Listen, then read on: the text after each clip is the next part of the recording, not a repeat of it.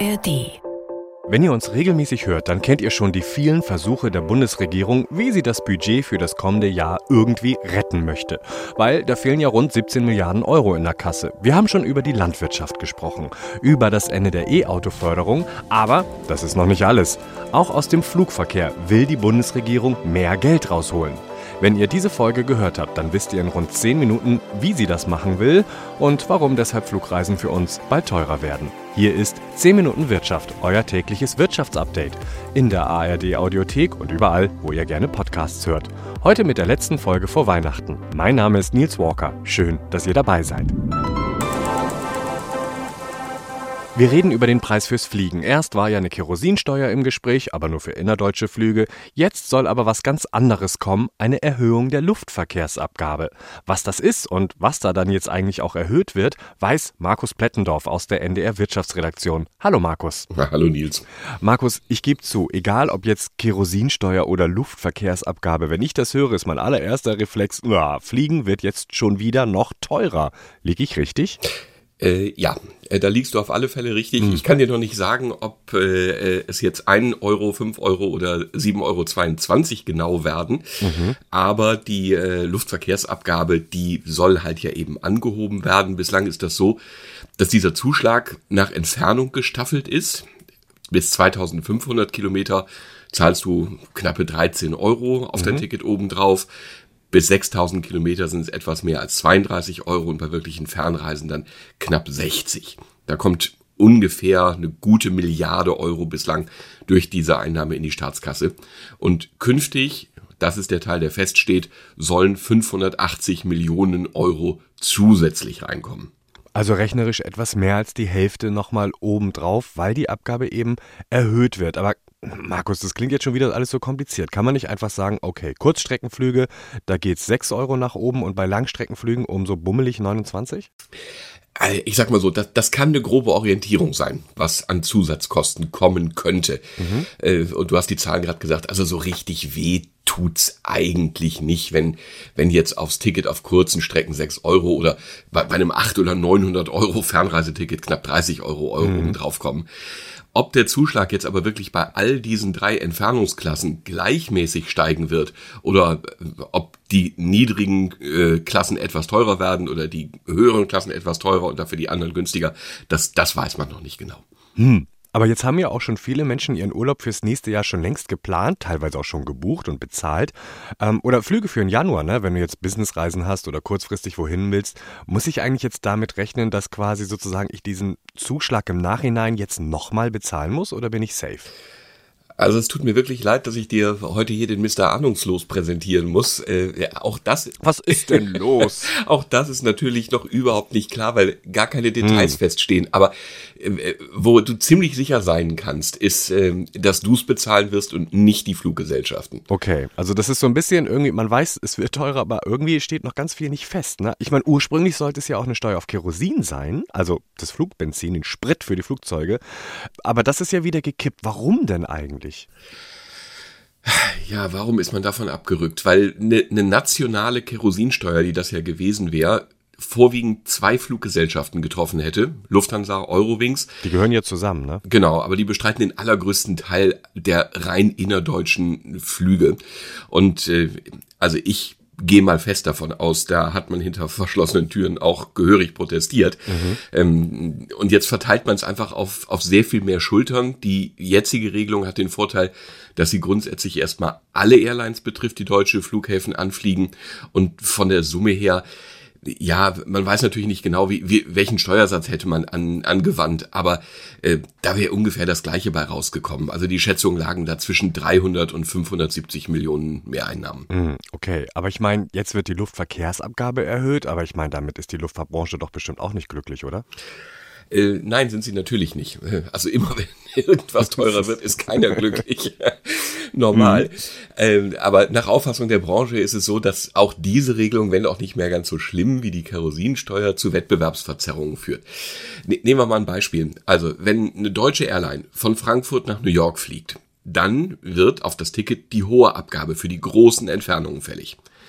Geht jetzt der Flug aber nicht direkt, sondern von Frankfurt über Paris, Amsterdam oder London nach New York, ja, dann muss die Luftverkehrsabgabe ist ja eine nationale deutsche Steuer, mhm. nur für die kurze Strecke bezahlt werden, mhm. nämlich bis Paris, Amsterdam oder London.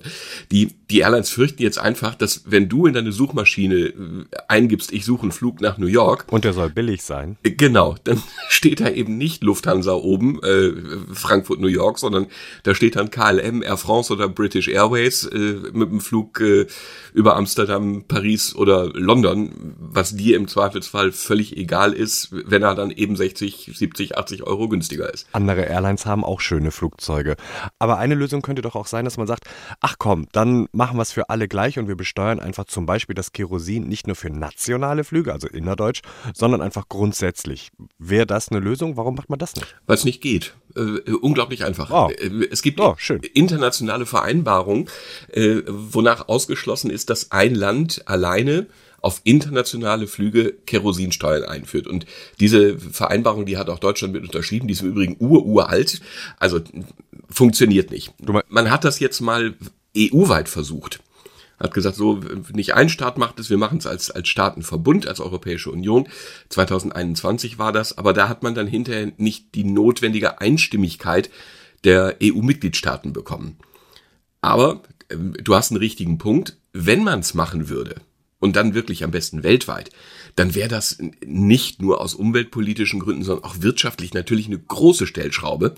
Auch da gibt Schätzungen, man geht davon aus, sieben bis acht Milliarden Euro mehr kämen allein in Deutschland ins Staatssäckel, wenn Kerosin für die gewerbliche Luftfahrt grundsätzlich besteuert würde. Mhm. Aber dann müsste es tatsächlich weltweit eigentlich so sein, ne? weil sonst haben wir wieder so eine krasse Wettbewerbsverzerrung. Aber wäre denn damit sozusagen auch das Ende der Fahnenstange erreicht, wie man jetzt noch so, ich sag's mal ganz böse, die Luftfahrtbranche auspressen könnte? Ja, es gibt noch eine weitere Stellschraube. Da könnte man auch dran drehen. Auf Auslandsflüge wird bislang keine Mehrwertsteuer fällig. Mhm. Im Gegensatz zu den Inlandsflügen. Da zahlst du 19% Mehrwertsteuer drauf. Auf Auslandsflüge zahlst du die eben nicht. Und man schätzt, dass dem Fiskus dadurch etwa 4 Milliarden Euro entgehen, mhm. allein hier in Deutschland. Also wir haben in der Summe rund 12 Milliarden Euro an Subventionen durch Steuervergünstigungen. Also keine direkt gezahlte Kohle, sondern einfach äh, Einnahmenverzicht durch mhm. Steuervergünstigung. Und äh, wenn man dann jetzt mal guckt, was jetzt eingeführt wird, die Erhöhung der Luftverkehrsabgabe, dann steht dem eine gute halbe Milliarde an Mehreinnahmen entgegen. Da kann man ja dann auch sagen, naja, komm, das geht ja noch. Aber auf der anderen Seite, wenn man all das jetzt einführen würde, was du eben gesagt hast, ich glaube, dann wäre es auch mit der deutschen Luftfahrt einfach wahnsinnig schwierig im internationalen Vergleich, oder? ja, wie gesagt, nationaler Alleingang ist sowieso gar nicht möglich und wäre natürlich auch nicht sinnvoll. Es weltweit einzuführen, durchaus ein spannendes Thema. Und wenn man mal äh, guckt und sagt, na gut, was würde das denn bedeuten? Wie viel teurer würde es denn dann? Und das muss, auch das muss man mal wieder auf einen Passagier runterrechnen. Also, wenn man eine Steuer einführen würde, ja, dann wird sich so eine Tankfüllung beim Flugzeug vom Preis her fast verdoppeln. Mhm. Aber jetzt rechnet man ungefähr Pi mal dicken Daumen drei Liter pro Passagier auf 100 Flugkilometer. Und dann relativiert sich das Ganze schon wieder. Ähm, also ob Luftverkehrsabgabe, ob Kerosinsteuer, am, am Ende wird's teurer, das steht mal fest. Äh, nationaler Alleingang bei Kerosin funktioniert halt eben nicht. Okay. Und Markus, die allerletzte Frage. Hast du schon Flüge gebucht fürs nächste Jahr? Nein. Oh. Ganz einfach. Ich äh, äh, bin im Übrigen seit äh, relativ vielen Jahren überhaupt nicht mehr geflogen. Weil du fährst immer mit dem Schiff, ne? Ich fahr Schiff, ja. Und Bahn. Alles klar. Vielen Dank. Das war Markus Bettendorf aus der NDR Wirtschaftsredaktion. Nils, schöne Weihnachten. Dir auch. Tschüss. Flugtickets werden teurer und damit auch der Urlaub. Falls ihr euch denkt, dann schnell noch in diesem Jahr was buchen, die Stiftung Warentest hat gerade erst Online-Reisebüros getestet und zwar auf Pauschalreisen. Warum Pauschalreisen?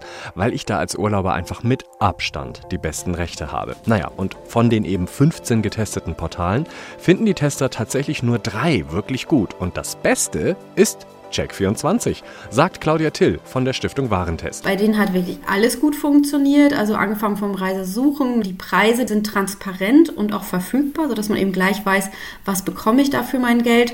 Und Check24 bietet tatsächlich auch eine sehr gute App und eine nutzerfreundliche ähm, Webseite. Ja, und viele andere Online-Reisebüros, die können ganz schön nerven. Da werden Reisen angezeigt, die gar nicht verfügbar sind. Da werden keine Gesamtpreise angegeben und Stornieren ist bei einigen richtig richtig schwierig.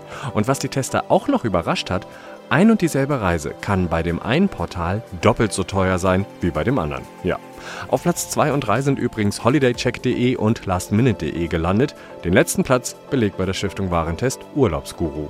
Und Bucht ihr jetzt? Habt ihr schon gebucht oder sind Flugreisen eh nicht so euer Ding?